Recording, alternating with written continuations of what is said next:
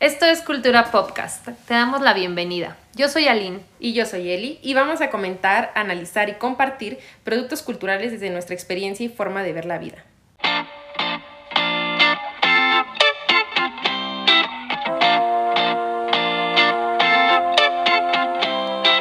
Te damos la bienvenida a nuestro cuarto capítulo. En esta ocasión queremos hablar de villanas. Y para ello vamos a revisar algunas de las villanas que se encuentran en las producciones de Disney, de Marvel y de DC. Vamos a empezar con las villanas de Disney. Eh, vamos a hablar de las principales de estas tres eh, compañías para que no se haga como súper extenso y poco a poco iremos haciendo eh, otros volúmenes para que vayan conociendo a más villanas. Nota el pie, pues sabemos que ahora Marvel es parte de Disney, pero eh, a lo largo de muchos años no fue así y por eso decidimos separarlas.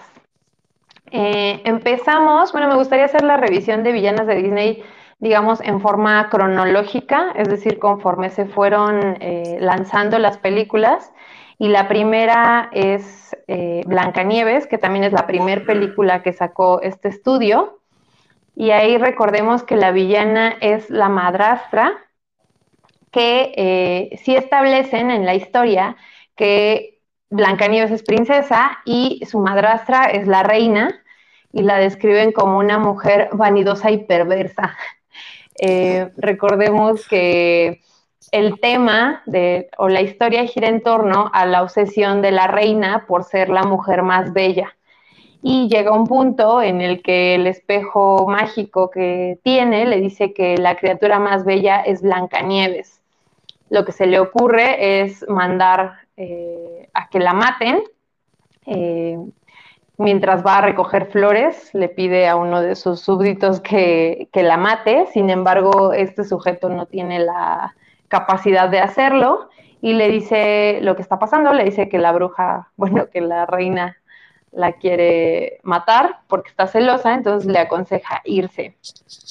Em, posteriormente, cuando la reina le pregunta otra vez al espejo quién es la más bella, este, este le pues dice que es Blancanieves. Pues así de sigue viva, ¿qué te crees? Exacto, incluso le dice dónde está. Entonces, este, ahí es cuando se revela que la reina también es bruja y em, elabora un plan para ahora sí ya acabar con Blancanieves. Ahora, su plan tiene una falla, porque se le ocurre, se le ocurre dormirla e incluso se, se, asegura de que no haya antídoto y ve que el antídoto es que reciba el primer beso de amor. Pero dice, bueno, pues los duendes porque ya sabía que estaba, perdón, los enanos, ya sabía que estaba con unos enanos. Los enanos la van a creer muerta, entonces la van a sepultar viva y pues ya se muere, ¿no?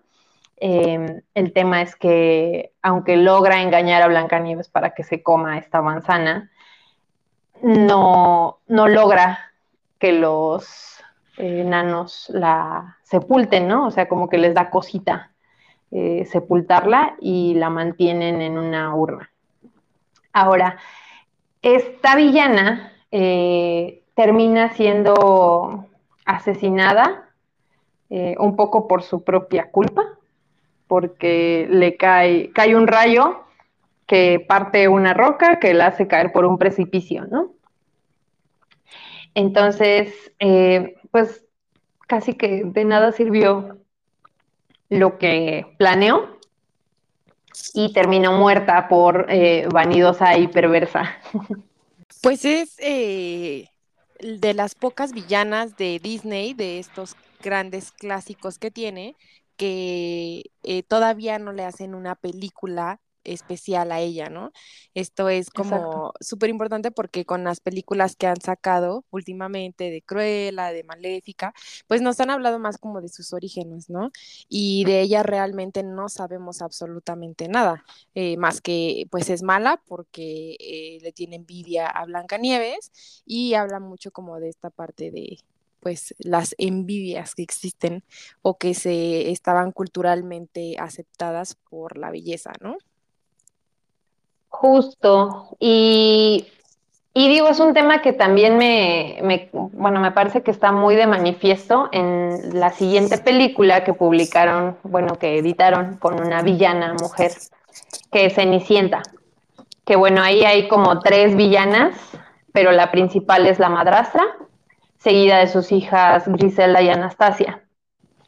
¿Qué nos dice esta, esta villana? Y también es un parte parte de lo que conecta con la villana de Blancanieves, que tenemos que competir por ser bellas. Eh, acá la madrastra sí le tiene envidia a Cenicienta, pero sobre todo le preocupa que su belleza opaque las posibilidades de sus hijas de casarse. Este, y, también que un poco de la herencia, ¿no? Sí, según yo también tiene que ver la herencia que le dejó el papá a Cenicienta y pues que ella quiere que sea para ella y pues para sus hijas. Sí, es un tema económico también, también que, no era un componente que estaba en Blancanieves, ¿no? Porque ahí pues ya la, la villana ya era la reina, pero era pura envidia de belleza y acá es un tema económico y de abuso. Ahora, a las dos este, mencionan que las tienen en harapos, un poco para que no se vean tan bonitas como son. Em, y digo, al final, eh, la madrastra Griselda y Anastasia no terminan muertas, eh, digamos que terminan en el mismo estado en el que inician, eh, amargadas y feas y, y, solas, ¿no? Entonces, este, digamos que no hay mayor castigo. Pues e, eso es en, la parte de, pues de Disney, ¿no? Porque pues sabemos que en los cuentos originales de, los Grimm sí terminan como, bueno, al menos la parte de Cenicienta sí acaban ahí un poco peor. Ya ves que, este, como dato curioso en Cenicienta, que es el que sí leí, este, las hermanastras cuando se prueban las zapatillas, una se corta los dedos y otra se corta el talón. Y además, eh, ya al final, cuando se casa Cenicienta, en la ceremonia, después de la ceremonia, dicen que llegan unos, me parece que son cuervos y le sacan los ojos vivas, ¿no? Entonces ahí sí les va un poquito peor.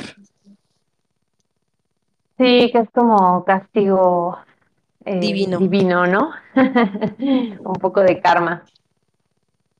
Eh, la siguiente película con una villana que también es, es discutible y, me van a regañar, así como ya también me regañaron por haber dicho que Dolores Umbridge era indolente. este es Alicia en el País de las Maravillas, que recordemos que la villana es la reina de corazones. ¿Por qué es discutible? Porque pues es producto de la imaginación de Alicia, para empezar y, y sí pone en riesgo a, Alicia en términos de que pues sabemos que este personaje eh, no valora la vida, entonces su solución cuando alguien la hace enojar es, cortar este, cabezas. Exacto, es cortar cabezas. Pero eh, sabes que también que no sé, o sea, nunca se especifica qué tan cruda y real es la muerte en el mundo de las, en el país de las maravillas, porque al final de cuentas, pues son seres que bien podrían solamente renacer o volverse a pegar la cabeza, ¿sabes? O sea, realmente nunca había estado un humano mortal como lo es Alicia en el mundo de las maravillas, en el, país de las maravillas, ¿no? Sí, en, en, esa película hay tres humanos, que son la reina, el rey y Alicia. Entonces, eh, los demás seres, como bien mencionas, pues son las cartas, ¿no? Que vemos que a cada rato les está mandando cortar la cabeza o animales que hablan. Por eso digo que es como una villana muy particular. Oye, Ahora, recordemos. Perdóname que te interrumpa y que interrumpa por completo el análisis que estamos haciendo, pero creo que así como yo, nuestros escuchas también se quedaron con eh, esto que te regañaron y queremos saber el chisme. Creo que hablo por todos los escuchas que quieren saber por qué te regañaron. No, pues ya le hiciste el día al susodicho. Este, Fernando, mi novio, eh, está muy ofendido por andar con alguien que dice que Dolores Umbridge no es una villana. este. Es que sí lo es, sin duda, sí. sí, es que justo como dices, el tema es que ya después se ve que es súper, que en su hambre de poder es súper eso, indolente, o sea, le vale. Em, y eso es lo que pasó. Que, que Coméntenos si, si están de acuerdo con Fer o si eh, a lo mejor podrían tener una opinión diferente. Están igual de ofendidos por mi forma de ver la vida. ah, bueno, eh, y lo que les iba a decir de este tema de Alicia en el País de las Maravillas, creo que va un poco también de lo que platicamos con J.K. Rowling, que es un escritor británico que vive en un contexto monárquico, entonces probablemente estaba haciendo la crítica a la monarquía en turno. Eh, o a algún pasaje de la historia, ¿no? En el que pasó esto. Creo que es más, por eso es como satírico, ¿saben?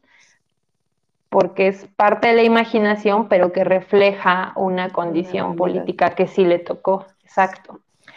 Em, después de esta, de esta película eh, viene La Bella Durmiente, que como bien mencionas, maléfica, es una hechicera a la que ya también se le hizo una reinterpretación, ¿no? Ya se, digamos que se contó otro lado de la historia. Sin embargo, exacto. Sin embargo, en la, en la película original, Maléfica es una hechicera que no es alguien con quien quieras estar y por eso se, no la invitan al cumpleaños de, bueno, al festejo por el nacimiento de la princesa Aurora y esto es lo que desata su furia, ¿no? Ella se ofende bastante y en forma de castigo, eh, en venganza al insulto que le hicieron el rey y la reina, decide maldecir a la princesa. No, esto es interesante porque no es algo personal, ¿no? No es, eh, aquí se desquita con alguien más de con quien la agravió. Pues es que sabía que les iba a doler a ellos, ¿no? O sea, aunque no fuera como directamente a ellos, pues sabían que les iba a doler y a veces eh, se sufre más por ver sufrir a alguien que quieres a realmente tú pasar por la dolencia. Entonces, podría, podría ser. Sí, justo e, es esto, que es vengativa, pero que articula un poquito más su venganza, ¿no? Eh, que le mete más, este, más estrategia a la situación. Y finalmente el problema también es que ella se obsesiona, o sea, pasa 16 años eh, obsesionada, de hecho lo dice que ya que por fin encuentra a la princesa va a ser la primera noche en 16 años que duerme bien. Eh, porque se obsesionó de que no estaba pudiendo cumplir con su plan. Sí, sí, sí, está ella, está en, en, la película sí está realmente enloquecida. O sea, y es mala de Malolandia. Y sí, en la, en la original, y hasta tiene a sus, a sus estos como monstruitos, que, que también los trata como una tirana. O sea, sí los trata como muy mal. Esto es algo que tienen en común las, las villanas de Disney, que son abusivas, pero otra cosa que también quiero resaltar es que son jefas, o sea, son jefas de su entorno. En este caso, incluso Maléfica regaña a sus este, achichincles porque pasaron 16 años buscando un bebé y pues sí, son, son muy estúpidos. Y, y justo le dice, son una vergüenza para las fuerzas oscuras. Entonces, eh, pues es jefa, pero de una bola de idiotas, ¿no? Eh, y también termina muerta. Eh, termina muerta como igual en su obsesión de sí ver concretado su plan. Eh, ahora que la volví a ver me di cuenta que el príncipe Felipe no hace ni madres, todo lo hacen las hadas. Pero bueno, termina muerta también nuestra amiga maléfica. De ahí, siguió la película un Dálmatas, la animada, eh, que bueno, guarda bastantes similitudes con la live action que salió en los noventas y que seguramente aquí hemos visto. Y es este otro personaje al que ya también le hicieron una reinterpretación, que es Cruella de Vil. En esta historia, Cruella sí que bárbara, ahí sí es la que más cringe me da, porque es súper cruel. Eh, con, con, los animalitos, ¿no?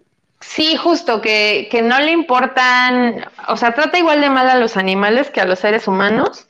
Eh, algo que también, que yo no recordaba porque la volví a ver, es que manda desollar a un tigre del zoológico para hacerse un abrigo de él. O sea, la verdad es que sí, qué bárbara. Es súper, súper cruel. Sí, sí, sí. Sí, es, y... ella es como, y además como dices, o sea, con los humanos, pero sí, o sea, como que sí eh, incitan o ponen como de manifiesto que eh, ella ya había pasado como por cosas como muy feas y que por eso se hizo como, como mala, ¿no? Como cruela y que además es como, a pesar de que tiene mucho dinero para poder ser tan cruel, ¿no? Porque tiene el dinero suficiente pues, para poder mandar matar al tigre del, del zoológico, pero es como tremendamente infeliz, ¿no? O sea, cuando llega a la casa de los de los dueños de los perritos y que le dice, ¿cómo estás? Y le dice, hastiada, así, harta de la vida. Y sí, es como, o sea, como que desquita su, su coraje de su vida, ¿no? Que es chistoso, justo porque no trae cena ya que está como muy cerca de los perritos, eh, de encontrarlos que están en un establo, dice, cuando esto termine volveré a ser feliz. o sea, como que justo es triste en el sentido de que cree que estas cosas, estos trofeos, la van a hacer feliz. Eh, y pues sí, tiene como todo, todo el dinero y todo el poder del que eh, ostenta, pero no, no le da como un bienestar, ¿no? Eh, y también está rodeada de... Llena, no llena ese vacío. Exacto, y también está rodeada de ineptos. este... sus dos achichincles. Sí, y también hay por ahí un sirviente mayordomo que tiene, también es súper grosera. Es, sí, siento que era particularmente grosera con los hombres. Este, porque a Anita la trataba mal, pero no tan mal. Y además Anita como que en cierto punto la defiende, ¿no? Sí, luego, luego hacemos un análisis porque sí encontré muchas cosas en todas estas películas de mandatos patriarcales, pero será tema de otro capítulo. Eh, le sigue otra gran, gran eh, villana que, pues sabemos, la sirenita eh, animada está a punto de ser relanzada en live action y otra vez se llama la sirenita, o sea, no se llama Úrsula. Entonces, eh, va a ser interesante ver cómo retratan a esta villana, que en la versión original mencionan que vivía en el castillo y luego fue exiliada. No precisan por qué, pero bueno, eh, ella está muy frustrada por esta situación y le guarda mucho rencor a Neptuno y por eso se le ocurre, perdón, a Tritón. este, me vi muy romana. Este, le guarda mucho rencor a Tritón y por eso eh, ve la oportunidad de vengarse de él a través de su hija, la más chiquita y la más tonta. Eh, Pero tenía 16, perdónenla. Y ahí también eh, quisiera agregar, perdón, antes de que sigamos con, ella, eh, en el cuento original de la sirenita, de hecho, para quitarle un poco la parte esta de que es como muy tonta, en el cuento original no solamente era por el, por el hombre, por el vato. En la historia original, si ella pasaba de ser sirena a humana, recibía un alma, porque las sirenas no tenían alma. Entonces, realmente lo que ella quería era eh, que, que, le dieran un alma, no tanto como quedarse con el hombre. Pero la única manera de mantenerse humana era que él se enamorara de ella. Qué fuerte y qué católico. Sí, sí, sí, es súper católico. Qué cool. Pero pues ahí, ahí está el dato. Excelente, es un datazo. Resulta que justo Úrsula es la única que no tiene por secuaces a unos inútiles. Solamente tiene dos. Es, es la diferencia, ¿no? De cuando tienes personas eficientes necesitas pocas. Tiene dos anguilas Anguilas. que le hacen la chamba y, o sea, que le ayudan a espiar a Ariel. Que le Y cuidan, la- ¿no? La chamba, porque tal cual ella hizo toda la chamba, nada más le están cuidando ahí que, que el Ariel no, no lo logre. Sí, son sus, sus supervisores, digámoslo. Pero también, eh, o sea, lo que quería decir es que ellos convencen a Ariel de que vaya con Úrsula. eh, y la verdad es que los querían, porque en el momento en el que se mueren, Úrsula, Úrsula, sabemos que le ofrece este contrato a Ariel súper abusivo para quedarse con su alma, eh, a cambio de que eh, la convierte en humana y se puede quedar humana, como dices, y recibe el primer beso de amor de Eric. eh, y aunque está a punto de lograrlo, sabotea la situación, ¿no? Para que no lo logre, incluso se, se pone en medio, engaña a Eric, eh, lo hipnotiza, logra que le pida matrimonio, logra casarse con él, pero por gracias a la ayuda de los amiguitos de Ariel, ella recupera su voz, Eric sale del trance. eh, y aunque eh, Úrsula está frustrada, la verdad es que se enoja hasta que matan a sus anguilas. Ahí es cuando sí se desconecta y dice, mis bebés, o sea, es como la única que tenía secuaces que sí valoraba. Que sí quería. Em, exacto. Ahora también algo bien divertido del número musical de Úrsula es que le dice a Ariel que para qué quiere hablar si con eso va a aburrir a los hombres. Eh, muy chistoso. Es, es muy Em, especial ella en, en esos, en ese tipo de cosas, porque realmente ella no quería ser fea, Ariel, ella realmente justo le valía. Y justo esta parte de la voz, no, pues los vas a aburrir, ellos solamente ven el aspecto físico y, y la imagen. También es la única que, que no es delgada, que no es eh, de las villanas, que no es así ultra, ultra delgada. Sí, justo. O sea, el cuerpo de Úrsula es atípico eh, dentro de Disney. De hecho, son la, bueno, la mayoría de las mujeres de Disney que tienen cuerpos grandes son o sirvientas u hombres. Luego lo analizamos. Este, pero sí, muy crítica Úrsula de- del sistema de belleza. Y bueno, también termina muerta. Ahí sí le doy su crédito a Eric. Él sí hizo su parte este, para quedarse con Ariel. Em, pero justo, bueno, el plan de Úrsula iba de maravilla porque ya había logrado que Tritón le diera su alma. Pero pues como Eric sí estaba este, al tiro y enamorado, la mató. Entonces ya con eso se deshace todo. Em, y bueno, ya más reciente también están las locuras del emperador, que recordemos que la villana es Isma, que es esta también eh, bruja que está obsesionada con el poder y se le ocurre asesinar. Bueno, conver- sí, quería asesinar. Deshacerse a- de, de, de- No es que te acuerdas que sí le quería dar veneno, pero al final la etiquetita estaba doblada Sí, sí, sí. y no se veían las patitas, bueno, eran las patitas de la llama. Este, pero sí, ella, ella también quería ser jefa, ella era la única que no era jefa, que tenía, tenía como que robar el poder. Este, y tampoco es eh, bonita, digamos, no es atractiva, de hecho está bastante chistosa, por así decirlo, es como ridiculizada en su aspecto y en su voz. Pero También tiene sí le preocupaba verse bien, ¿no? O sea, siento que a Sí. Úrsula cero le importaba robarle. O sea, como era una bruja, ella sabía que cambié, podía cambiar como su aspecto físico, pues a voluntad, así como que verse como fuera le valía hasta que realmente eso le podía dar pues un beneficio, ¿no? Y es más, sí siento que le importaba mucho. Sí, sí, era, era vanidosa. Este, y bueno, lo que les quería decir es que también tiene un secuaz bastante inútil.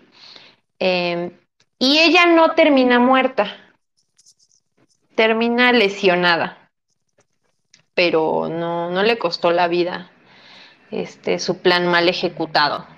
Siento que ya era un Disney diferente, ¿no? O sea, ya era un Disney más reciente en el que la muerte realmente ya no era tan cruda como en Bambi, ¿no? Sí, Sí, que también, eh, pues es que era como un poco, justo ya no busca tanto adoctrinar respecto al bien y el mal. O sea, en Blancanieves, por ejemplo, ponen a Blancanieves rezando en una escena y, y en realidad no es tan cómica, ¿no? Los pocos momentos de diversión giran en torno a los enanos y las locuras del emperador, casi todo es una comedia. Entonces, sí, la muerte no es, no es algo que figure realmente en la historia. Le sigue Enredados, que recordemos que es una de tus películas favoritas. Sí, es la segunda al mando. Ahí tenemos a esta bruja, Gothel, que decide secuestrar a la bebé después de que se queda sin su flor mágica que la permite lucir joven y bella. Eh, y bueno, eventualmente, digamos que el destino hace que Rapunzel eh, se dé cuenta de la realidad. Bueno, de que había estado viviendo una mentira, ¿no? Creyendo que esta mujer que era su madre en realidad era su secuestradora. Sí, sí, sí, sí. Y otra vez es una villana que cae en este cliché de la belleza. Pues más que, pues sí, de la belleza y de la juventud, ¿no? O sea, realmente lo que Madre Gothel quería, porque nunca muestran como que ella tuviera un interés romántico con nadie, que en las otras sí es como el mantenerse, mantenerse siendo la número uno ante, ante los padres de las, de las niñas, ¿no? De las que querían matar y mantenerse como las más hermosas ante los ojos de los demás. Siento que Madre Gothel era como esta parte justo de, ser joven para también no morir. O sea, era la belleza y además eh, la inmortalidad. Supervivencia. Supervivencia, sí. Y pues también que eh, realmente él la llevó como completamente una parte de egoísmo y no el quererse chingar a Rapunzel el querer ser ella sobre en lugar de para, ¿no? O sea. Sí, Rapunzel solamente tuvo la fortuna o el infortunio de contar con esta magia, ¿no? Pero vimos que muchos años solamente se limitó a una planta. Y también me, me, acuerdo mucho que hay una parte en la que cuando Jean está como contando la situación, que dice que ella se robaba la flor para y la escondía para solo ella beneficiarse de los poderes de la flor, como diciendo como qué egoísta. Pero al final lo que hacen los reyes es lo mismo, o sea, es como de, ah, la voy a usar toda para salvar a mi bebé y me vale que la flor mágica ya no eh, le dé su poder a nadie más, ¿sabes? Sí, es, digo, ahí también es como la crítica, ¿no? De el individuo contra las instituciones. no importa que estén haciendo lo mismo, siempre va a estar peor visto si lo hace un individuo. Em, y bueno, la, última que, que encontré sería Zootopia, que recordemos esta villana que se mantiene oculta mucha parte de la película, este es Down Bellwether, que la traducción de Bellwether es manso. Entonces es este corderito que opera en la oscuridad. Esa película la verdad es que es bien interesante porque trae una carga, o sea, una crítica al racismo súper fuerte, ¿no? De cómo hay que infundir, eh, cómo infundir el miedo en torno a ciertas características te puede dar poder. La verdad es que la vi, la vi hace poco, no, no la había visto desde que salió, y me gustó mucho esta parte de, de criticar cómo opera el miedo en, en masa y cómo al tú ser quien genera este miedo puedes ostentar el poder. Es una villana que termina en la cárcel, eh, ridiculizada, quedándose sin el poder que, deseaba, pero sí era súper lista la, mujer hasta que dejó de serlo porque la grabaron. Sí, eh, realmente no, yo no tengo como tantos datos de Zootopia. Eh, igual en esta parte, pues la heroína es como la conejita, entonces también es como femenino contra femenino, ¿no? Sí, y esta parte que decías, eh, que hablábamos en el capítulo del diccionario geek del héroe, el antihéroe, el villano, ¿no? Eh, bueno, en este caso mujeres, porque al final sí querían lo mismo en cierta medida, que era eh, demostrar que las especies eh, pequeñas, bueno, los que históricamente eran las presas, podían hacer el bien o tener poder, ¿no? El tema es que pues la, la oveja no, no, pues eso, no le importaba, o era más como villana porque no le importaba eh, afectar a los depredadores, o bueno, a quienes históricamente habían sido depredadores. Y por el otro lado, la conejita, pues sí, más bien buscaba que colaboraran, ¿no? Ambos tipos de especies y que se viera que eh, las presas podían ser igual de útiles que los depredadores. Ahora, a excepción de esta última villana, que de hecho hay una escena en la que le tocan la cabeza y dicen que es muy suavecita, la mayoría de las villanas no tienen un cabello, digamos, como atractivo eh, o se mantiene oculto. Recordemos que Blanca, bueno, que la, la reina de Blancanieves y que eh, Maléfica traen cubierto el cabello todo el tiempo. La reina de corazones lo tiene cortito. Este, Isma también lo trae cubierto todo el tiempo.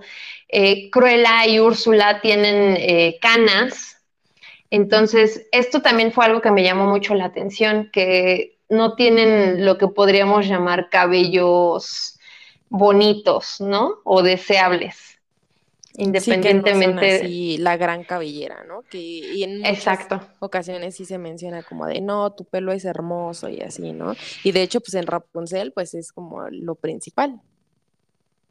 Sí, o por ejemplo en La Bella Durmiente, que las hadas creen que son buenos regalos hacerla bonita y que cante bonito, que son como los valores de lo que te hace o no una mujer exitosa. Sí, eh, más en esa época, ¿no? Sí, pero justo, o sea, fuera de Madre Gothel, eh, todas las villanas pues eran mujeres que buscaban el poder o que ya estaban en una posición de poder y que estaban rodeadas de eh, hombres en su mayoría no tan brillantes, pero que de una u otra forma medio les ayudaban a llevar a cabo sus, sus planes. Ahí no, no he terminado de definir cómo me siento al respecto, de que finalmente se apoyan en hombres tontos. No sé, ¿tú qué, tú qué sientas? Pues siento que, o sea, como ya venía, más bien pienso que como ya venía, pues esta como forma de hacerlo, de ver las cosas, pues como que ha sido un continuo, o sea, es como lo que funciona, ok, entonces lo replico. Entonces siento que pues ni siquiera han pensado como en que pudiera ser diferente o en tener aliadas, que sus aliadas fueran mujeres. Y además también, pues justo, o sea, esta parte de que sea la jefa, pues la mujer, si es jefa de hombres, pues tienen que ser hombres, pues que no sean brillantes. Y no es que eso es lo problemático, ¿no? Y también no sé qué tanto les dé miedo poner a mujeres tontas. O sea, si Kron fuera mujer, realmente lo hubieran puesto así de boba.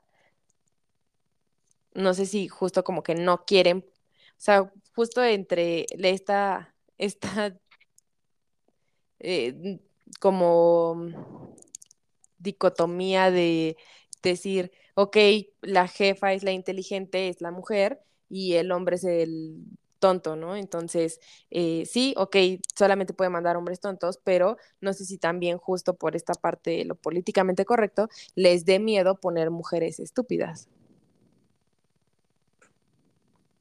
Sí, o es que también me quedé pensando mucho en qué mujeres en posiciones de poder son buenas. O sea, creo que también ahí va mi conflicto de por qué cuando una mujer está en el poder tiene que ser mala. O sea, porque sí son malos estos personajes, sí son malas. pero justo es como esta parte de solo una mujer que sea así de mala puede estar en una posición de poder. Estaría bueno que nos compartieran su opinión al respecto. ¿Y qué te parece si vamos con la nueva adquisición de Disney, o sea, Marvel? Sí. Este, pues voy a comentar, como les dije, como los principal, las principales villanas o las que me parecieron eh, que son como las más fuertes, mm, más como en el mundo del cómic, más que en el universo cinematográfico, porque siento que en el universo cinematográfico, pues eh, ya, mm, o sea, la mayoría sí, sí ve las películas y así, y pues también tener algunos datos diferentes, ¿no? Este, no, no voy a hablar como de toda la historia de cada una, porque la verdad es que son muchos cómics y hay varios arcos y también ha habido varios reinicios, entonces eh, se puede como por ahí perder lo, lo, que es canon y no canon, entonces eh, voy a dar como eh, datos de ellas generales, ¿no?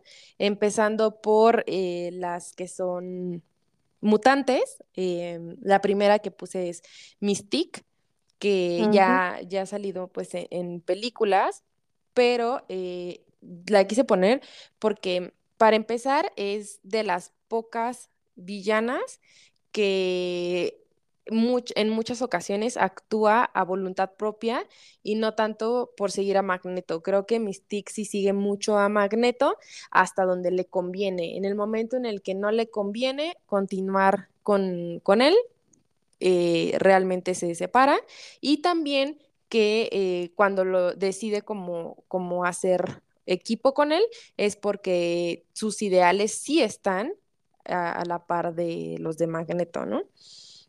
Eh, como, bueno, ella es un mutante, es nivel gamma, de, de, esta parte de los niveles que habíamos platicado.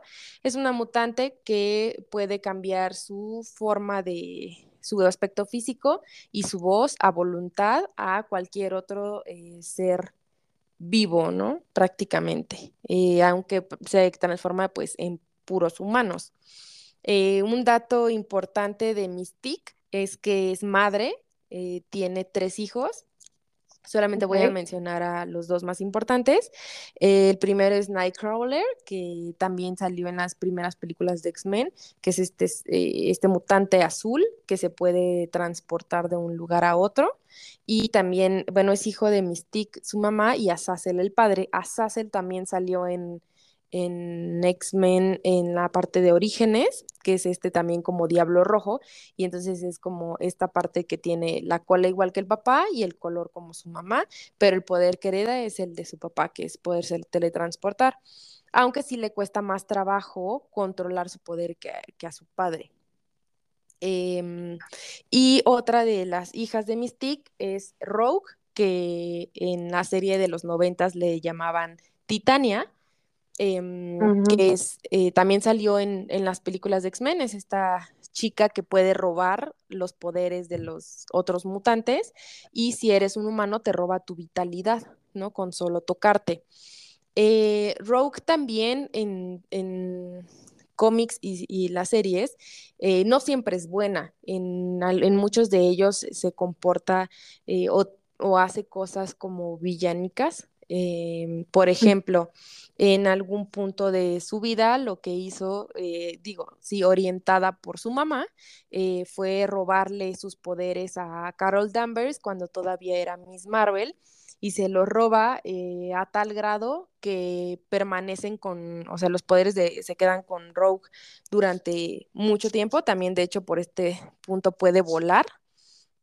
Y además la deja en coma durante mucho tiempo y en su momento pues como que no la, pues no le mueve, ya hasta después como que entra digamos en razón y ya como que le va y trata de arreglar la situación. Pero sí, Mystique es una villana muy importante en el universo general de Marvel, muy poderosa y como te digo, pues al final madre de, de hijos que pues también pueden o no ser villánicos, ¿no? Oye, te quería preguntar, eh, Mystique, que se puede transformar a voluntad, necesita imitar, o sea, como que necesita ver en quién se quiere transformar o como que sí es más creativa, digámoslo. Eh, hasta donde sé, sí se puede transformar también en, en alguien que no ha visto, porque de hecho eh, en algún punto e- ella no le gusta su aspecto, también salen orígenes, que no le gusta como su aspecto azul en un inicio, le da como inseguridad verse pues diferente y verse pues fea dentro de los cánones de la humanidad. Entonces ella misma se convierte en una mujer blanca, er, rubia, pero eh, hasta donde sé no está copiando a alguien. Ella misma como que diseña su imagen, su imagen no mutante. Ok. Entonces sí. Eh, ¿algo más que, que quieras comentar tú de Mystique? No, pues es que igual, este, yo creo que he visto las películas una vez cada una, pero me gusta mucho, bien por Jennifer Lawrence. Que también han villanificado un poco, ¿no? Pero bueno, Sí. continuando, eh, la siguiente mutante es Emma Frost. Ella es Omega.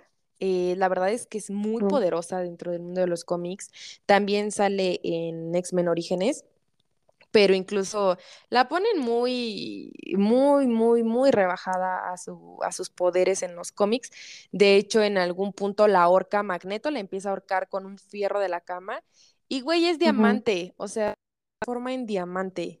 Entonces es como de un pinche barrote de la cama, ni de pedo rompe un diamante. Es el cristal más fuerte de, o sea, taladran, ¿sabes? Con eso.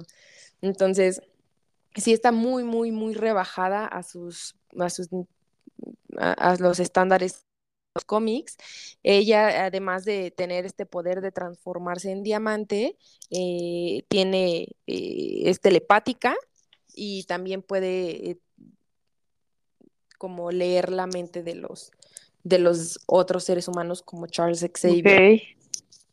Este, también ella ha sido anfitrión del Fénix. Eh, para esta parte voy a explicar un poquito. El Fénix que posee a Jean Grey, que eh, lo, hemos visto en las películas, es una entidad, en sí no es que Jean Grey lo haya creado, es una entidad y de hecho para ciertas poblaciones en el multiverso de Marvel, en el universo como más allá de la Tierra, lo adoran al Fénix como un dios.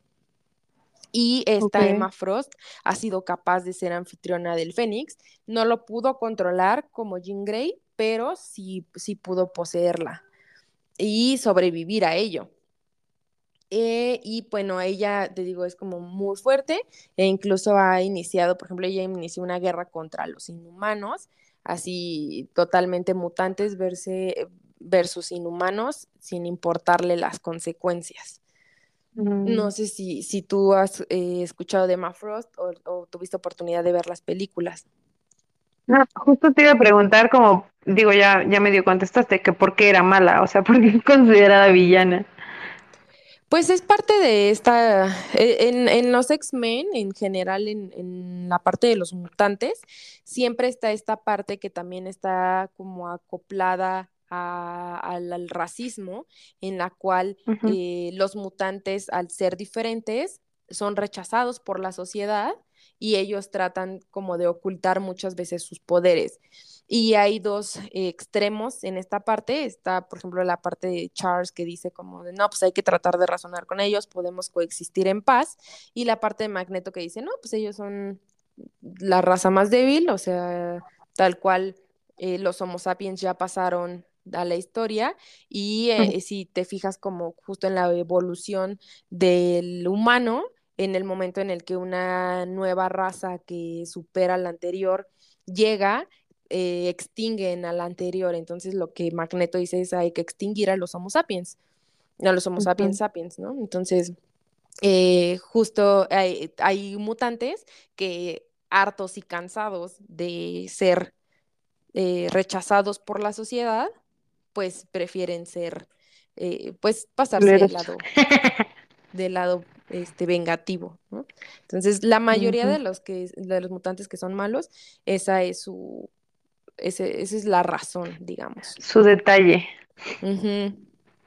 Sí, sí, sí. De hecho, los peores, por ejemplo, Mystique, pues Mystique está muy enojada porque, pues, sí, por este aspecto azul, con escamas, pues siempre ha sido muy rechazada. Entonces, eh, hay unos más enojados que otros, y los más enojados regularmente son los que hacen, pues, más cosas, ¿no? Ok. Eh, ahora siguiendo, vamos a pasar a Jean Grey en la parte en la que es Dark Phoenix, porque cuando el Dark Phoenix la posee, cuando eh, la entidad que la posee se convierte en, negativa, en esta parte oscura, eh, pues ella empieza a actuar villánicamente. Eh, ella, el poder de Jean Grey es nivel omega, el, el nivel de mutante es omega, y ella se convierte en mala porque tiene una pelea con Mastermind. Eh, los poderes de, de Jean Grey también son telepáticos y son eh, totalmente mentales. Y eh, Mastermind también, y tiene una pelea con este villano, eh, en el cual pues ella entra en un conflicto muy grande porque le hace ver y pensar que Cíclope, que es su pareja, que es Scott Summers, está muerto, ¿no? Entonces ella en ese Mm. momento pierde por completo, eh, se chaveta así como, como dices, como con Úrsula cuando le matan a sus achichincles, pierde por completo Sí. el control y entonces el Fénix que estaba buscando tener más poder y desatarse, la, la transforma, ¿no? Y entonces en esta parte es que ella pues se, se convierte completamente mala.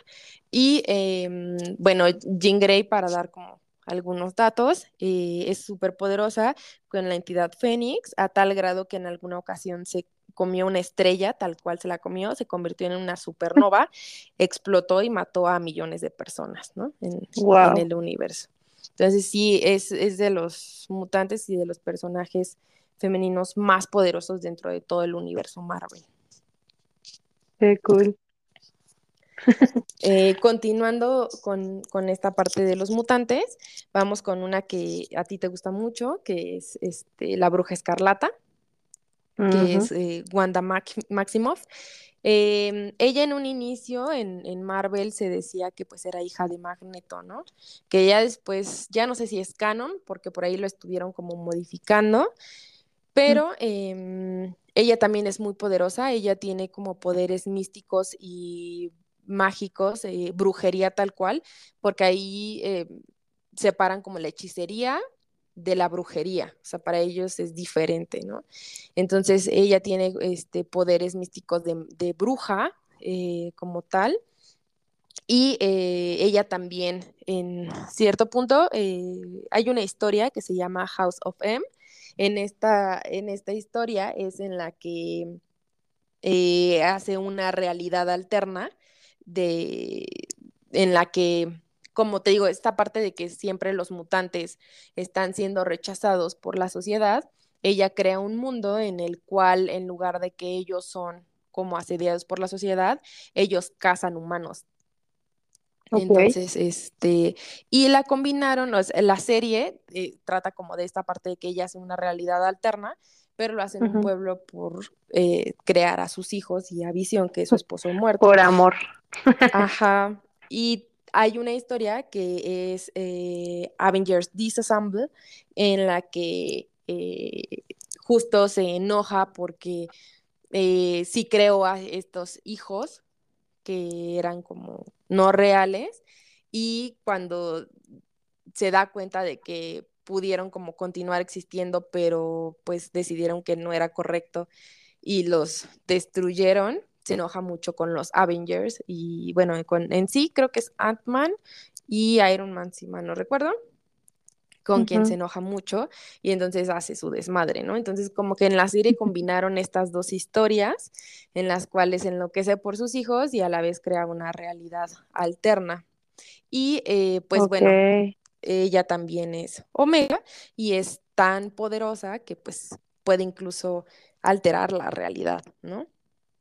Puede eh, crear dentro de la realidad otras cosas, ¿no? Y, puede alterar tus pensamientos, puede alterar todo, ¿no? Para que sea como, como ella quiere.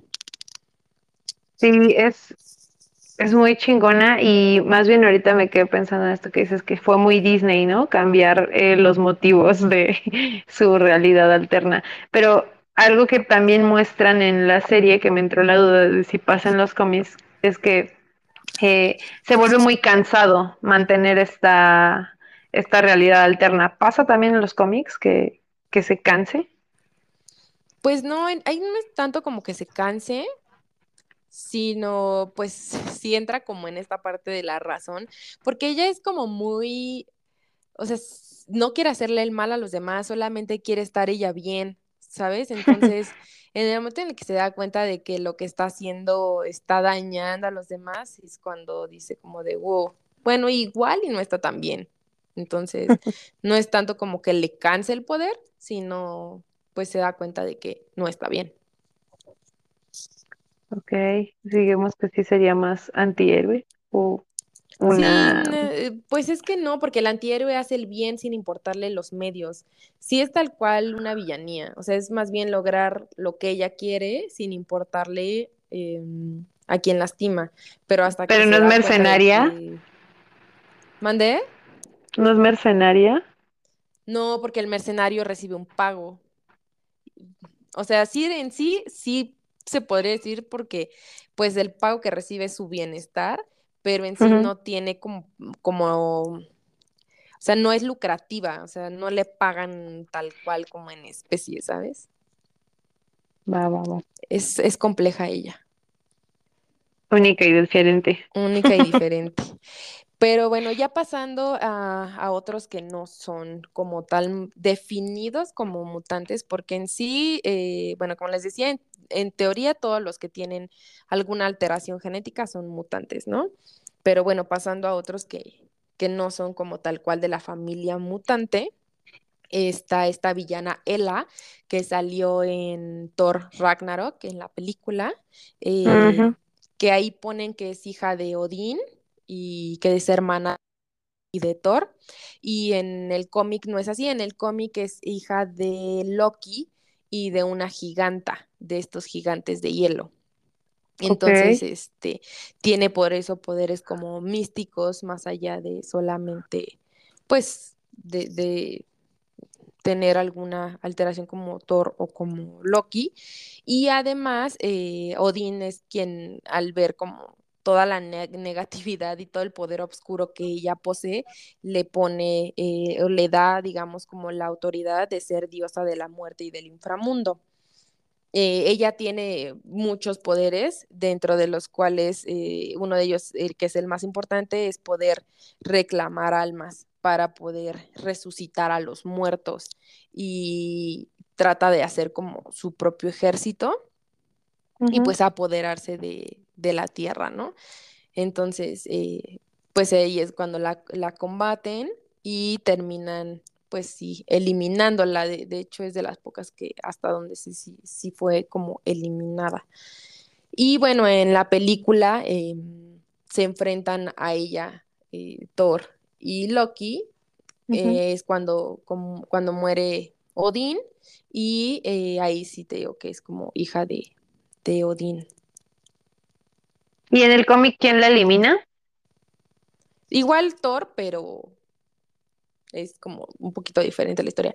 es que lo que hacen en el universo cinematográfico es como combinar varias historias, porque te digo, o sea, estos personajes como, son como muy antiguos y entonces tienen varios arcos, entonces lo que hacen, como te digo, lo que te decía de Scarlet Witch, que combinaron House of M con Disassemble, eh, combinan así varias historias y entonces y además, pues realmente en los cómics nadie muere, muere. Todos son capaces de resucitar. Entonces, realmente cuando es como de, ah, se murió tal, ah, al rato revive. Entonces no es como tan fuerte esa parte. Regresa en forma de fichas. Así es.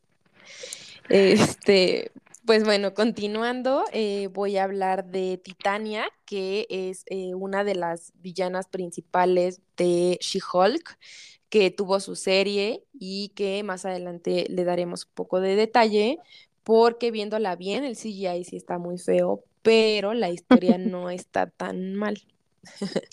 Em, bueno, Titania es Mary Mac, no me acuerdo el, el apellido. Ella en los cómics tiene un origen porque em, ella quería ser, ella, ella es una mujer sumamente insegura, eh, que vive mal, o sea, vive en la pobreza, eh, no es como precisamente popular en, en, la escuela, entonces como que siempre vive como muy achicada y ella lo que quiere es sobresalir, entonces realmente ella no quería como tener superpoderes para poder hacer algo o poder hacer una villanía, simplemente quería ser alguien en la vida, tal cual. Entonces, eh, en una ocasión, en una fiesta, empiezan como a, ten, a, a atacarlos y se encuentra a Víctor Von Doom, que es el Doctor Doom, y eh, bueno, lo que él le dice es, ok, eh, tú quieres ser alguien, yo te ofrezco poderes a cambio de que tú eh, seas, estés a mi servicio. Entonces, este, ella le dice que sí y le, ella sus poderes son super fuerza y le da como, o sea, le entrena para poder tener un buen ataque, o sea, ser una buena luchadora. Este, en sí ella es como villana de, de She-Hulk porque se enfrentan en muchas ocasiones eh, hasta donde entiendo solamente la venció y hasta son, como no la mató en, en, una ocasión, que la tenía como en este universo en el que Doctor Doom los creó para poder vencer a los héroes, pero llega okay. Spider-Man y la vence. Entonces, de hecho, ella eh, le tiene mucho coraje a She-Hulk, y, pero al que más le tiene miedo es a Spider-Man, porque la, la supervence. La ¿no? Y, eh, pero con el tiempo se enfrenta varias veces a She-Hulk y al no lograr vencerla le toma como mucho rencor y siempre está buscando la manera de vencerla. De hecho, en una ocasión robó la gema del poder, de estas gemas del infinito, para poderla vencer, pero ni así lo, lo logró, ¿no? Entonces, este, Sí, entonces ella es como justo esta parte de querer ser una mujer, ¿no? Bajo los estándares para poder lucirse, para poder ser alguien y eh, pues cumplir, ¿no? Como con esta parte. Para finalizar con las de Marvel, quise poner a Black Cat. Eh, ella es una villana eh, que creó Marvel como mucho a semejanza de Catwoman que es esta villana de Batman. Ella también se viste de negro, ella no ha salido en ninguna de las películas que hemos visto, pero es uh -huh. un, una villana muy clásica de, de Peter Parker y de, de Spider-Man.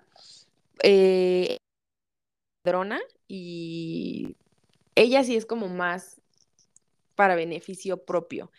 Eh, ella también es como un interés amoroso de, de Spider-Man mm. y eh, hasta cierto punto en algunas ocasiones se comporta como antihéroe porque depende como lo que ella vea, lo que para ella esté bien o mal, puede comportarse como héroe o como villano, dependiendo de, de, de su estructura mental. Eh, Hardy y hasta, bueno, hasta donde nos indican, hasta donde sé, no tiene como tal una mutación, pero sí es como, e, es, es muy ágil física y mentalmente. Entonces ella okay. eh, es capaz de moverse por toda la ciudad sin, sin tener ningún problema y encontrarse incluso con Spider-Man en algunas zonas en las que no, no, este, no llega, ¿no? O sea, la mayoría de las personas. Este, okay. pues sí, y, y, quise ponerla porque es, es como tal, es de las pocas villanos que hay eh, femeninos en general en Marvel, fuera de, de pues los mutantes, y además eh, es casi la única que es villana de, de Spider-Man. Entonces, okay. por eso sí, sí la quise mencionar. Esperemos que en algún momento eh, de, de las películas sí, sí, pongan a Felicia Hardy, porque justo ella menciona como, pues que ella sí quería a Spider-Man, o sea, a tal punto de que estuvo eh, al borde de dejar de, de, robar y de, digamos, hacer el mal por, por estar bien con él. Pero pues Peter nunca se puso las pilas, entonces dijo como de, pues no, mi chavo, ¿no? Así no son las cosas. Te amaba y me chingaste, le dijo. Entonces, siempre traen como este juego de coqueteo, pero yo hago lo que yo quiera y, pero pues te trato de convencer de hacer el bien, pero sigo enamorado de Mary Jane. Entonces es ahí como, muy complejo el asunto entre, entre Black Cat es- y Spider-Man y este triángulo, triángulo amoroso con, con Mary Jane. mm, qué oso. Ojalá que sí la saquen. Sí, sí, sí. Y con esto estaríamos terminando las de Marvel. Seguimos con DC. y de igual manera vamos a, a platicar únicamente de las principales. Em, eh, dentro de DC eh, sí hay como un poquito más de villanas, eh, incluso a tal grado que hay eh, equipos, ¿no? Por ejemplo, el equipo de villanas más famoso de DC Comics, que son las sirenas de Gotham, que está conformado por estas tres villanas hoy muy famosas, que son la Hiedra Venenosa, que son Gatúbela y Harley Quinn. ¿no? Eh, voy a hablar primero de eh, Hiedra Venenosa, que eh, en los cómics es llamada Poison Ivy. Em, ella es una científica, es botánica bioquímica y eh, consiguió sus poderes justo por un, experimento que estaba realizando en el cual como se invadió, ¿no? Con, con una sustancia de una hiedra en específico que la transformó, ¿no? Ella se llama eh, Pamian Lili- Lillian Isley y eh, bueno, pues es eh, venenosa, sus poderes son, tiene super fuerza, tiene resistencia y pues es capaz de controlar venenos. Em, ella es también medio ecofascista, ¿no? O sea, bueno, yo conocí más, un poquito más a fondo ese personaje en la serie de Gotham, que a mí me gustó mucho. Luego la, la platicamos porque creo que a ti no.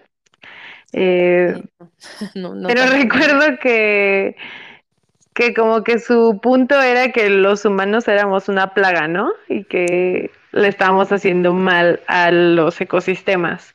No sé si eso viene de cómics, si eso es Sí, canon. odia a los humanos en general. De hecho, creo que el único ser humano que ha sido capaz de realmente querer y que le importe es Harley Quinn. Todos los demás Ah, realmente le causan un desagrado y un desprecio total. qué interesante. Sí, realmente solamente ella, todos los demás sí, sí, sí, eh, sí, y por esta parte que dice que es una plaga y que cada vez estamos haciéndole más daño, ¿no? A, a la parte del ecosistema. Pues sí, pero no son formas, Ivy. No, ¿cómo así? Y bueno, continuamos con Gatúbela, que es Selina Kyle. Eh, ella es una ladrona, Uh, es esta especie de Robin Hood, ¿no? De robarle a los ricos para darle a los pobres. Em, ella eh, ha cobrado mucha relevancia a lo largo de la historia también en, en cuanto a los cómics, porque ella es, a pesar de, de ser eh, como una villana, también en ocasiones, ah, bueno, hace el bien, en sí sería un antihéroe, porque pues trata de, de favorecer a, a los menos Favorecidos. eh, ajá, sí, valga la redundancia. Sí, trata de ayudar al menos favorecido, ¿no? Aunque no, como dices, pues, no son los medios, ¿no? No son las formas.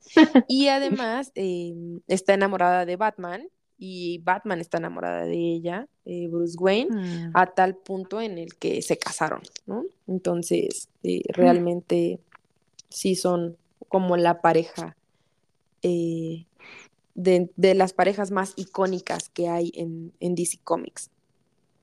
Este, ella no es metahumana, pero también tiene este, agilidad física, ¿no? Eh, y entrenada en artes marciales eh, que, que le permiten eh, realizar todo lo que, lo que ella quiera, ¿no?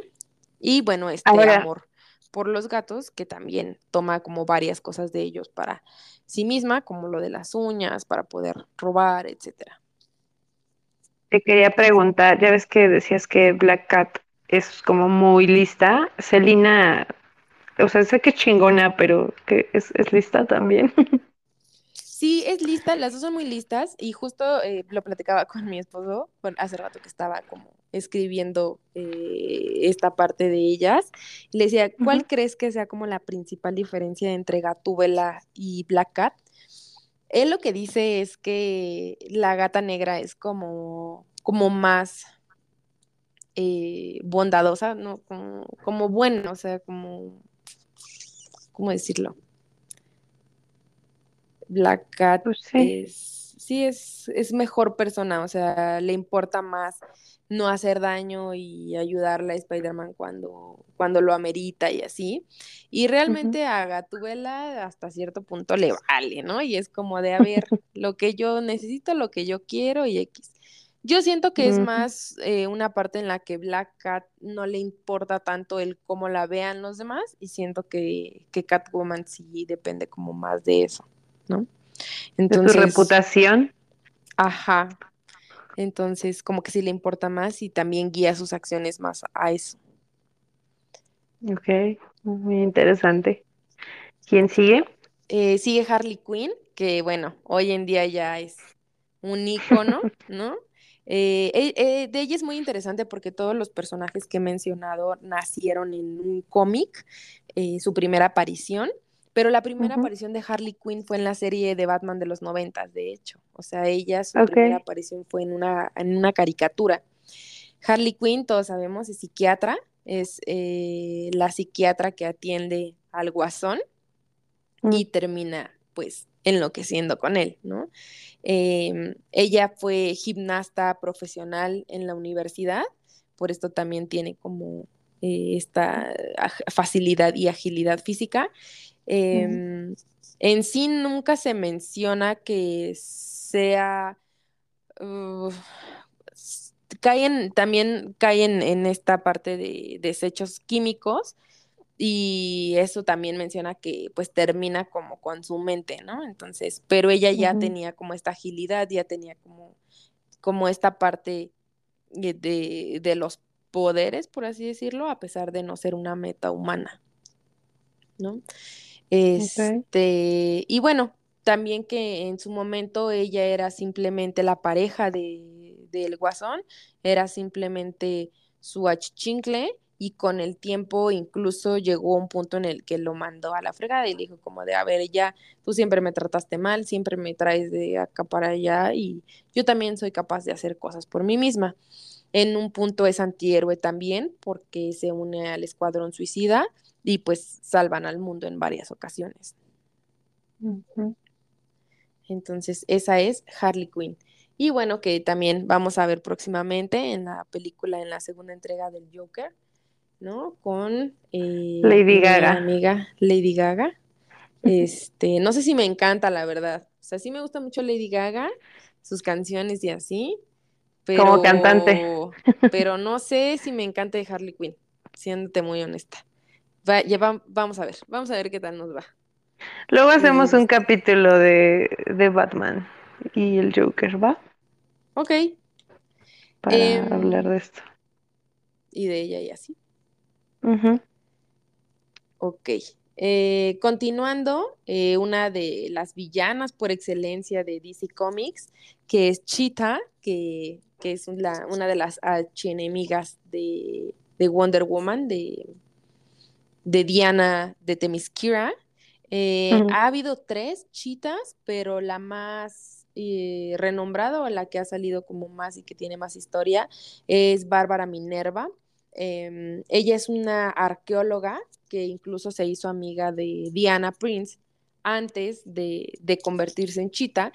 eh, y ella va a una tribu en África en la cual eh, quiere hacer el ritual para que esta entidad mágica que da los poderes de Cheetah, este poder místico, la posea y pues eh, desarrolle eh, un, poder metahumano.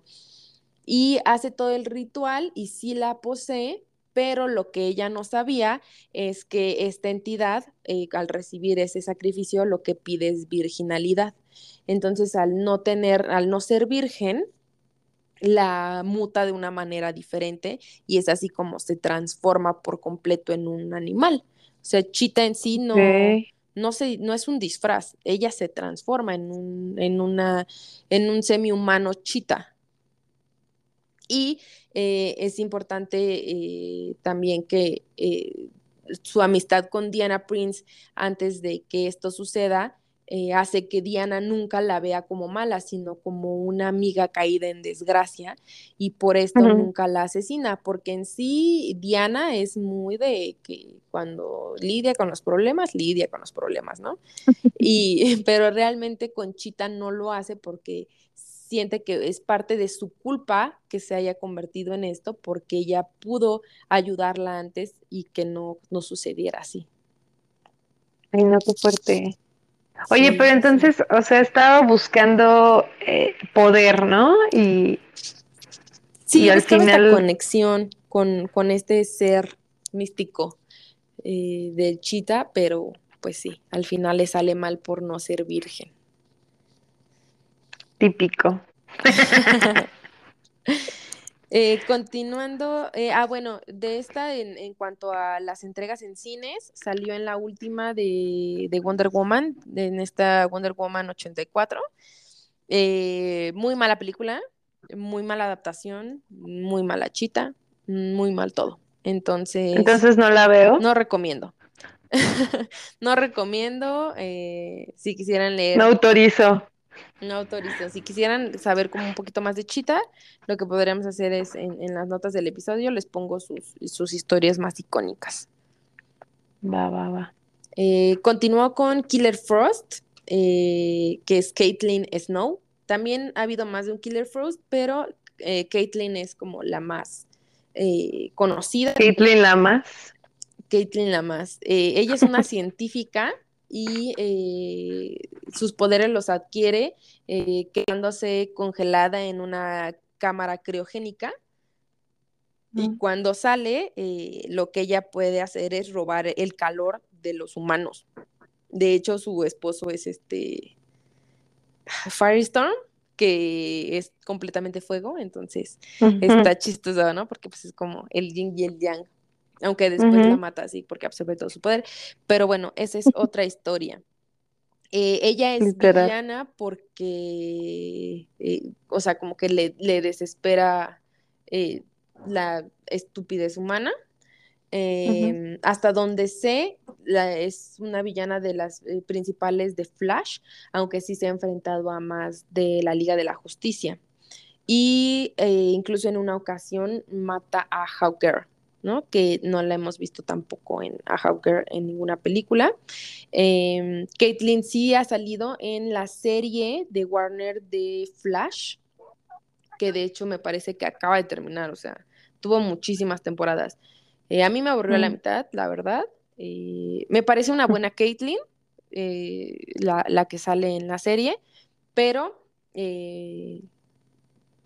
sí le, le, hace falta un poquito más como, pues al final eh, es una serie, no tenía tanto presupuesto y pues el CGI, ¿no? Entonces, eh, sí recomiendo, pero no es un hit. O sea, sí llega un punto en el que un poco cansada la, la serie. Em, continuamos con una villanaza, porque es, es la única villana de, de, todas las que he dicho que realmente, y de las que voy a decir realmente podría decir, eh, porque ella sí es mala de Malolandia, o sea, ella nunca, jamás se tocaría el corazón, no hace el mal buscando un bien, ella simplemente quiere lograr sus objetivos y no le importa bajo qué costo. Es la famosísima Amanda Waller. Este, ella es una trabajadora de, del gobierno estadounidense, em, en, la, en la cual eh, pues dice, ok, tenemos metahumanos, vamos a usarlos, vamos a usarlos para mm. cumplir nuestros propios beneficios, aunque incluso pues no sean para el bien común. Ella es la que es la jefa del escuadrón suicida, de hecho la mm. vimos en, estas entregas del escuadrón suicida, eh, en el cual pues la primera fue muy mala, ¿no? Terrible, sales triste del cine, pero la segunda es increíblemente buena, o sea, todo lo mala que es la uno, la dos es buena. Entonces, este, es así recomiendo. También es esta actriz súper famosa que, para mí hace un gran papel de Amanda Waller. En este momento no recuerdo su, eh, su nombre, pero ponemos en los show notes eh, también la actriz que interpreta a Amanda Waller.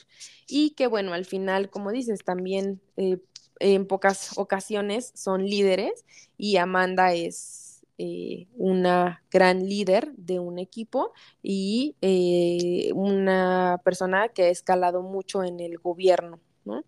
Entonces, eh, que también pues tenemos muchos de esos, pero en hombre. Amanda es del, podría decirse la única mujer que tiene como estas condiciones tan específicas. Oye, ¿y en los cómics también es negra? Me parece que sí, o sea, no sé si de siempre, sé que en los últimos sí lo es, pero no sé si de siempre, porque sí ha habido algunos, o sea, como por ejemplo este, el del parche de Marvel, ¿cómo se llama? Que también reúne a los Avengers que Samuel L. Jackson. Ah, sí, este. Mierda. Fury, Nick Fury. Nick Fury.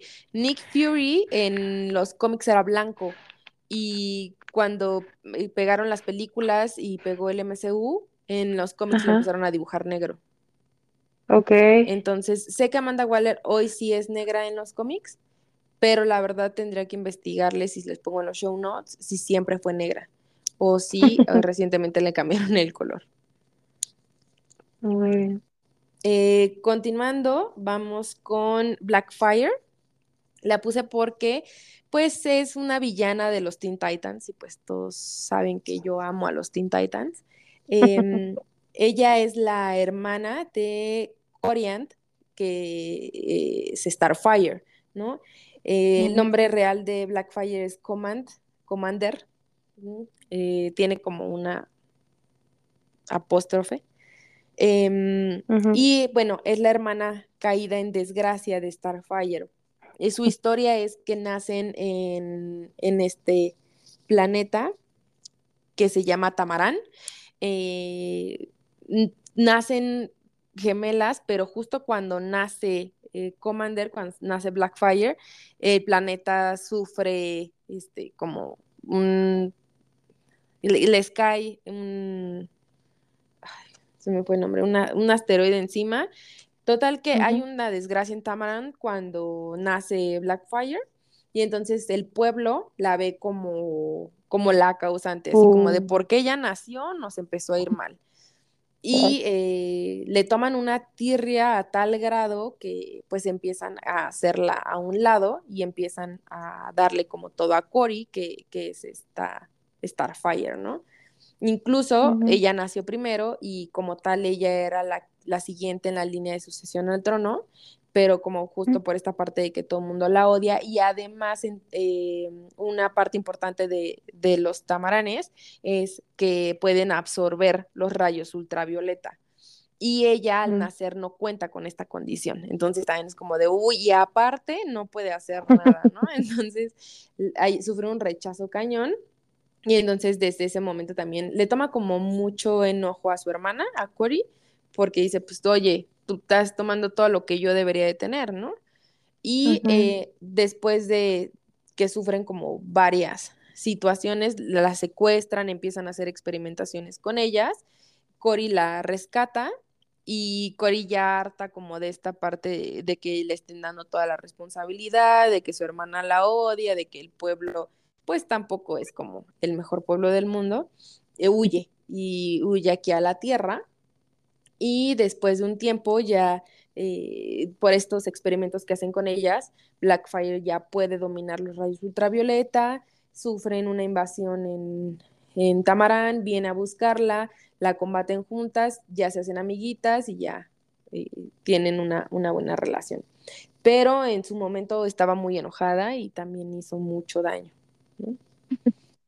Este, y Suena pues, complejo. Sí, ella, ella es una de las extraterrestres, es una extraterrestre y además, eh, como te decía, su, poder es absorber rayos ultravioleta y pues lanzarlos a los demás. Este, eso es en cuanto a Blackfire. Y también sale, sale en el Teen Titans en todas las de caricatura. No sale como de manera permanente, pero sí hace varias apariciones. Y en esta serie de Netflix de Titans, que salió hace un par de años, también ya, ya salió la temporada pasada. Ahorita está por salir la, me parece que es la cuarta y última temporada. Es así, ultra recomiendo, 20 de 10, este, muy bien hecha. Eh, salen personajazos. Bueno, soy, soy muy, muy fan de los Teen Titans, entonces la verdad es que a mí me gustan mucho en general y me parece una muy buena adaptación. Hubo por ahí una parte que también hubo disgusto porque Starfire en los cómics es naranja y la mm. interpreta una actriz negra, también hubo por ahí, es como de, güey, era naranja, o sea, ¿por qué te afecta? ¿No? Pero pues bueno, eh, en su momento... Esperaban una pelirroja, ¿no? Sí, Sí, es que tiene el pelo rojo, pero pues es como de, güey, será naranja. Pero bueno, este, muy recomendable. Y eh, por ahí también, ahorita que platiquemos de para pa comentar, les, diremos les diré un poco más. Y por último, en DC Comics eh, está Enchantress, que eh, ella es, sus superpoderes son ocultismo y magia negra. Eh, ella posee sus poderes a través igual de una entidad que la posee.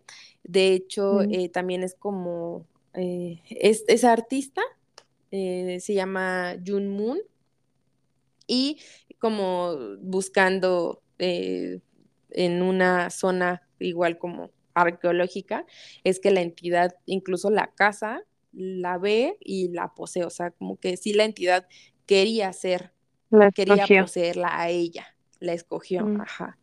Em, ella era rubia en el momento en el que la posee la entidad se vuelve de cabello negro y em, eh, adquiere estos poderes que en ocasiones usa para el bien y en ocasiones, en la mayoría de las ocasiones usa para el mal porque eh, no, no, es, no es capaz al 100% de controlar la entidad y la entidad es como muy pues le gusta divertirse haciendo el daño a los demás.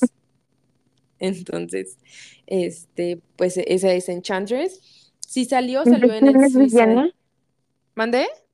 ¿De quién es villana? O sea, como con quién se pelea seguido. Mm, pues sí, del Suicide. Siento que sí, del Suicide Squad. Sí, no, no es como de uno de la Liga de la Justicia en específico, aunque también se ha enfrentado a algunos de ellos. Suena chida. ¿Mandé? Suena chida, se antoja. Es chida, pero sí en la película pues salió en el Suicide Squad 1, la interpreta Cara de Levine, que en general siento que esa morra cae mal. Entonces, sí, sí, sí, le afectó la verdad bastante. Este, además de que la película es muy mala, entonces la falta de expresión en la cara de Cara de Levine más que la película y el guion en general es muy malo y todo esto, pues sí, sí mermó mucho a Enchantress. Y esos son los, los, principales que, bueno, de los que yo veo como principales dentro de Marvel y DC Comics. Pero sí hay mucho, ¿no? O sea, porque al final yo de Disney les dije algunas, la verdad es que sí, la mayoría son vatos eh, o condiciones, ¿no? Eh, pero sí, acá más bien sí sobran, ¿no?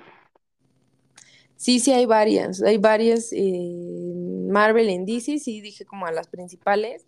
Eh, de hecho, la mayoría ya salió en, las películas, pero eh, sí, sí hay como diferencias ahí con, con los cómics y pues algunos de los datos que les dije, ¿no? Igual si a ustedes se les ocurre alguna villana que, que nos faltó, digo, hay otras casas productoras, ¿no? Pero de, de estas que comentamos ahora, si a ustedes les hizo falta alguna.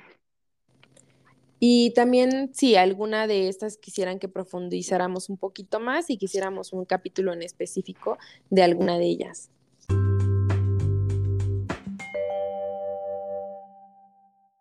Ahora pasaremos a nuestra gustada sección para comentar. A Eli ya nos estaba adelantando un algo. ¿De qué quieres hablar? Eh, pues primero quería profundizar un poquito más en la parte de Shazam, porque eh, el capítulo pasado dije que yo sí la recomendaba, que a mí sí me había gustado, pero he visto muchísima polémica de ella en, en las redes sociales. Eh, quería comentar porque en muchas ocasiones lo del fandom piensa que las películas, las mejores películas son eh, de superhéroes son estas que son como súper profundas, como la última que salió de Batman con Robert Pattinson o la del Joker con este señor que va a salir la segunda parte y así. Joaquín Phoenix. Con Joaquín Phoenix. Una disculpita. Este, pero no todos, no todos los superhéroes de DC Comics son ultra serios, no todos son la Trinidad, que son Batman, Superman y Wonder Woman y pues todos tienen sus niveles. Además, Billy Batson es un niño, o sea, tal cual es un niño. Entonces. relájense un chingo. relájense un chingo, sí. Entonces, eh, es lo que quería decir. Es mi punto de vista, es mi opinión. Y súper recomendada. De verdad, yo le doy un 8 de 10 a la película. Y eh, a mí me pareció muy, muy buena. Y solamente quería hacer esa aclaración. Yo no la he visto, vi la 1 y sí, justo una de las razones por las que me gustó mucho Shazam es porque son infantes, o sea, tienen una forma de manejar las situaciones muy divertida. Entonces, sí, relájense. Sí, mensaje, relájense. Y de la otra cosa que les quería platicar es que, eh, bueno, en relación a los Teen Titans, como les comentaba, va a salir esta cuarta entrega esta, esta cuarta temporada en Netflix, bueno, que ya me parece que es como la última que, dijeron que van a sacar. Em, va a salir el nuevo Robin. Eh, mm. como les decía, hay más de un Robin además de, de Dick Grayson. Eh, va a salir el tercero, que yo siempre digo que es el favorito de nadie, pero eh, me emociona bastante, me emociona bastante la temporada, me emociona bastante que vaya a salir Team Drake y eh, en general me emociona la temporada de Teen Titans. Entonces, para que se vayan preparando, si les llama la atención, eh, vayan viendo las otras tres temporadas. En verdad, las recomiendo muchísimo. 9 de 10 y em, pues me dan sus comentarios a ver qué, qué les parecieron. Y prepárense para el spam, porque de verdad que Eli es muy fan. Sí, de hecho, este, por ahí en la semanita le subo la foto del nuevo team, del nuevo Robin, el Team Drake. Muy bien. Yo le decía a Eli que ando viendo monos chinos, estoy viendo este anime que se llama Evangelion. Está interesante porque también hay mujeres en posiciones de poder, pero voy empezando, entonces todavía no estoy lista para hablar del tema. Cuéntenos ustedes qué opinan. Yo ya la vi, sí me gustó, 9 de 10. Este, mucho drama, pero pues así es lo, así son los monos chinos, ¿no? Este, y sí, sí me gusta mucho. Sí, sí, ultra recomiendo también. Excelente. Pues con esto nos despedimos. Esperamos sus comentarios y nos seguimos escuchando. Recuerden que estamos en las redes sociales como Cultura Podcast eh, con doble O Cultura. Eh, yo soy Elimundo, igual me encuentran en Instagram y... Yo soy arroba amoripash en todos lados menos TikTok. Pues ahí está, si, si quieren seguirnos y la página de Instagram, como siempre estaremos subiendo las notas. Que estén muy bien. Bye. Bye.